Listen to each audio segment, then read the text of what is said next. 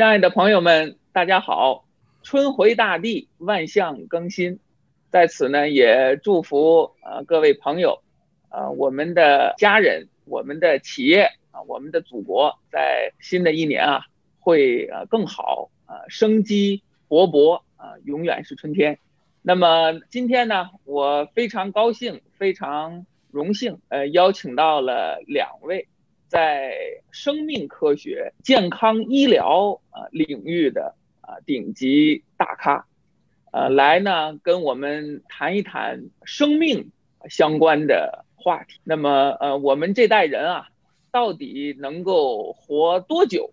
怎么能够呃实现活得久、活得好？其中一位呢，是在国际范围内享有盛誉的投资家兼企业家。亲手孵化、投资、帮扶了多家上市公司的何无为博士，何博士跟大家打个招呼。大家好。呃，另一位呢是我们国内知名的健康医疗、生命科学领域的呃上市公司华大基因的 CEO 啊尹烨呃尹博士尹总。大家好，唐老师好，何老师好。华大基因呢作为呃我们在呃基因。呃，领域的啊领军企业啊，那么非常高兴啊，能够呃尹总到来，呃跟我们一起呢去谈一谈这样的一个呃话题。我想请呃尹烨总啊分享分享，我们这一代人能够活到多少岁啊，以及华大在这些方面来讲，给我们会带来哪些神奇啊？好啊，其实这个虽然之前也知道这个 longevity 啊，但是其实这个是个蛮自豪的事情，因为这个 Craig Venter 创造的这公司啊，全明星阵容，最顶尖的科技集成啊，设备集成，但是被何博士能够把它引入到中国来，从这个意义上讲，实际上是至少在中美的目前的一部分的高净值人群吧，我相信就有机会去体验这种世界顶尖的一个服务，这个应该来讲是非常靠谱的啊，这个要远比。我们通常，比如说拉到某一个监管很弱的国家打一个干细胞啊，扔到一个什么岛国去做一个防癌体检呢，这要靠谱多了。不是给他做广告啊，而是在于这个公司呢，实际上我们是呃非常清楚的。他从这个全基组，再到基组的解读啊，再到影像啊，再到其他的一些健康咨询管理，其实提供了一个应该来讲是一个世界最高标准的服务啊。所以我相信这样的健康管理机构会越来越多。其实只要是做生命科学的，就回避不了寿命这件事情。可能大家可以先问自己一个问题，就是一九四九年中国人的平均寿命是多少？好像是三十三十五岁是吧？三十岁没错啊，这还是有有统计的。那肯定没有统计的，那可能就夭折了，或者就可能就更低。那今天中国人的平均寿命是多少呢？七十七岁啊，女性呢七十八岁多，男性大概是在七十四岁多这么一个范围。讲一个段子，就是咱们千万别得罪女性，因为人家活得比咱们要多四岁。哈哈，咱们还都喜欢娶个比自己年纪小的，比如说再小个六岁，他还能比你多活四岁。所以年轻的时候打一次老婆，当心你老年痴呆的时候，他拿锥子扎你。所以我经常讲这个这个，我们轻易不要去跟我们维系了人类最重要的女性去做斗争。那么其实这个案例主要是希望大家能记住数啊。这个说人生七十古来稀，我们怎么就集体的十几亿人就从平均三十几岁就到平均七十几岁了呢？你想，假如说十亿人，每一个人多活了三十年，那整体上我们多活了三百亿年啊，那它能创造出多少价值？能够延续出多少知识？能够带来多少消费？啊，这个其实如果不考虑人口学，其实我觉得也没有办法考虑未来的经济、宏观经济啊，包括。我们的一些相关的大政方针怎么制定？你比如说养老产业为什么？教育产业为什么？其实它背后是人口的支撑。虽然我们的人均寿命长得也够快了，但它是不是足够快呢？或者说中国是不是全世界最长寿的国家呢？当然不是了，因为还有日本，对吧？日本从一个国家来讲，它一亿多人，但实际上它的平均预期寿命已经超过了八十四岁。在关西地区的女性平均预期寿命接近九十岁，这换言之，如果正负十岁的话，就她有一半的女性已经奔着一百岁去了。从遗传学上讲呢，我们日本的群体啊和山东的群体其实是非常接近的。啊，有的时候我们也开玩笑的讲，可能日本至少一大部分是山东人的后代。我也是山东人啊，这个至少有山东人的血脉。我奶奶呢就是山东的，这个她是属于莱阳人，烟台的苹果莱阳梨嘛。那我奶奶今年已经一百零六岁了啊，还比较健康啊。所以这也是刚才这个何博士讲的，就今天在看见一个百岁老人，大家最多是恭喜恭喜啊，而不会说把这个瞠目结舌的哇，怎么能活一个世纪呢？换言之，我们以前说人生七十古来稀，今天大家集体开始奔着八十岁去了，甚至奔着九十岁去了。有一本书叫《百年人生》，它基本上很精准的预测。这个世纪初出生的孩子，他的平均预期寿命是一百岁，也就是说，你只要是出生在千禧之年的那个时候的孩子，你就正常的活吧，你大概率是能活到一百岁。所以零零后有这个好消息哈，都是奔着一百岁，至少大数法则吧，你应该能活到一百岁啊。如果你要不相信这个，那你也不该相信。就比如说建国的时候说我们能活到八十岁，那可能大家也不会相信。今天北上深广这些城市的平均寿命啊。都在八十一二岁了，上海目前是最高的，大概接近八十三岁了。这就是一个医学的进步，或者说科技的进步。那可能把一个民族的寿命啊，从三十岁拉到六十岁，主要靠什么？疫苗、抗生素或者抗感染药物。因为当一个民族的平均寿命在五十岁以下的时候，这个民族的死亡谱主要是传感染疾病。所以有人说非洲好像不怎么得肿瘤啊，是啊，他还活不到得肿瘤的年纪啊。平均寿命预期寿命只有五十几岁，他新生儿死亡啊，传感染疾病非常多。那就是说，能把我们的平均寿命预期寿命从三十岁拉到六十岁，疫苗和抗生素是上个世纪支撑人类寿命大幅度增长的两个核心的要素。啊，所以到今天为止，你看我们做新冠，今天也没有太合适的药物，因为它是个病毒病，它不是细菌啊。但是疫苗大家开始广泛的注射，我们也看见在一些国家，它的这种传染性包括致死率开始下降了。那如果从六十岁往七十岁奔，你要解决什么问题呢？这其中的一个关键要素可能就是要解决肿瘤的问题，尤其是恶性肿瘤的问题。人类是不可能远离肿瘤的，呃，但是我们可以远离晚期肿瘤。我得肿瘤不怕，只是很小的时候我就把它发现。比如说，如果肺癌在一个一期的时候我发现了，我做一个单孔胸腔镜，不用住院，基本上一个小时解决战斗，回去以后。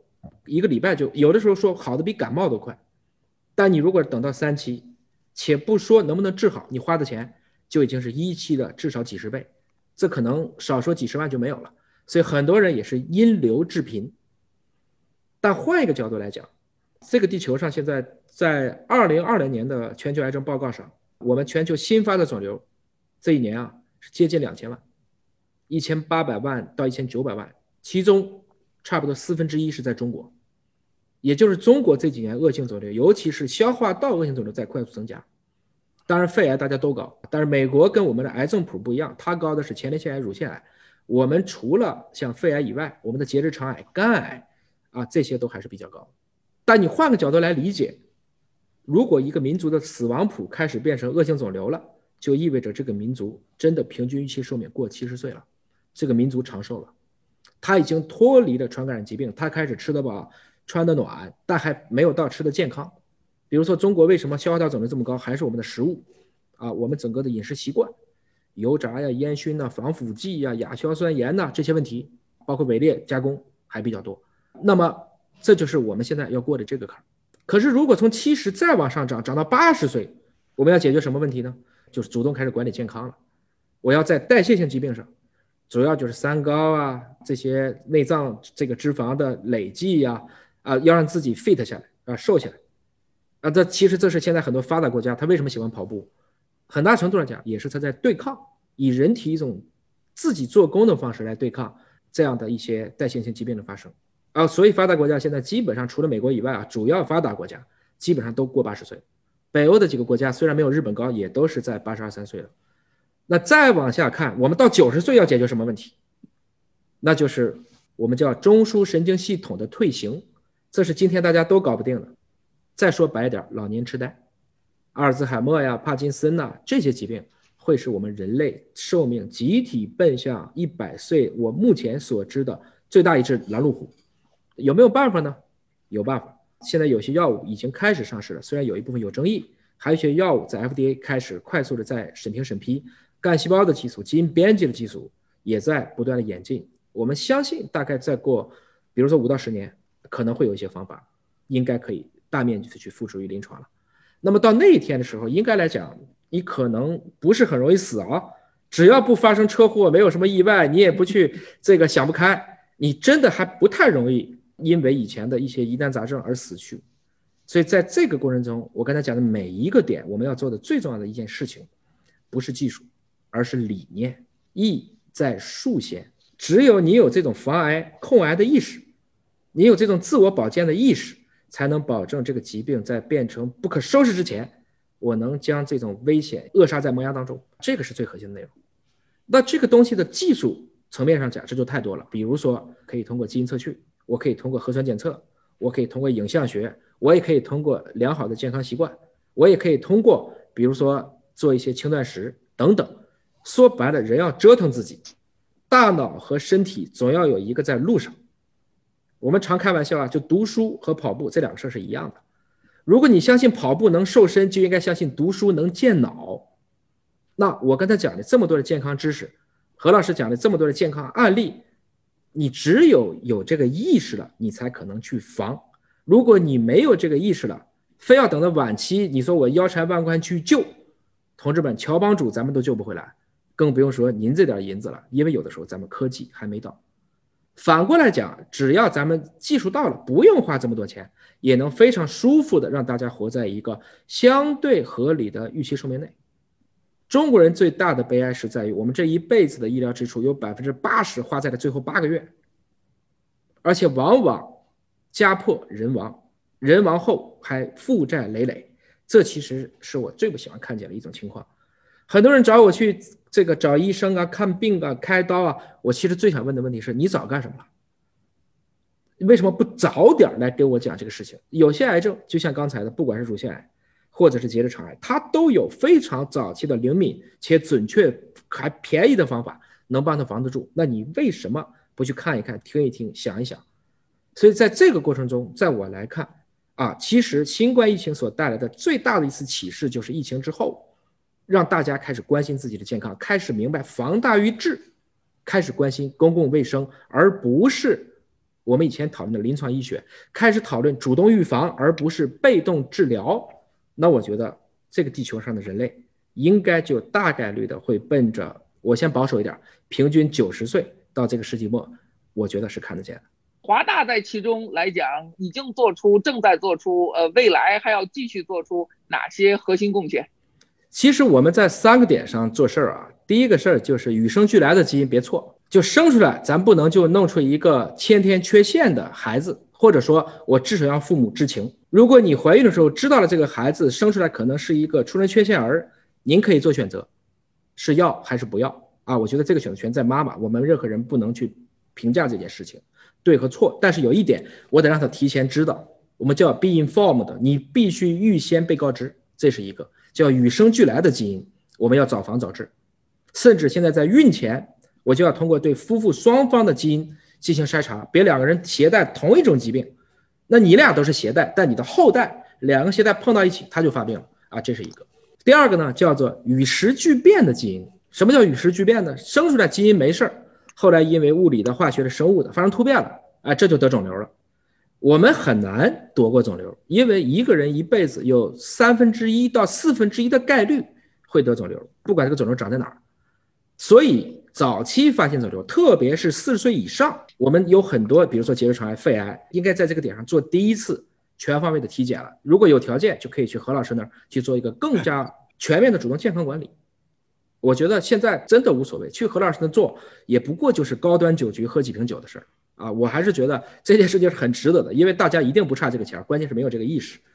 当然，对很多的老百姓，华大基因做了非常多的跟政府配合的，就公共卫生的群防群控，来帮助大家远离像宫颈癌啊、结直肠癌啊这样的一些可能你几百块钱，啊，甚至有一些几十块钱，我就能帮你去远离一种恶性肿瘤的减少，或者说早期让你知情。那早知道、早发现、早干预、早治疗，这个事儿就不用害怕。最后一个呢，就是我们叫外来侵入的基因，与生俱来，与时俱变。外来侵入，外来侵入的基因是什么呢？新冠、流感、艾滋啊，这些人本来没有，后来你不小心不注意就感染了，那怎么办呢？我要先识别出来，然后再对应的去治疗。有一些今天没法治的，我可以去控制你，等等。这是华大基因所主要现在预防的几个方向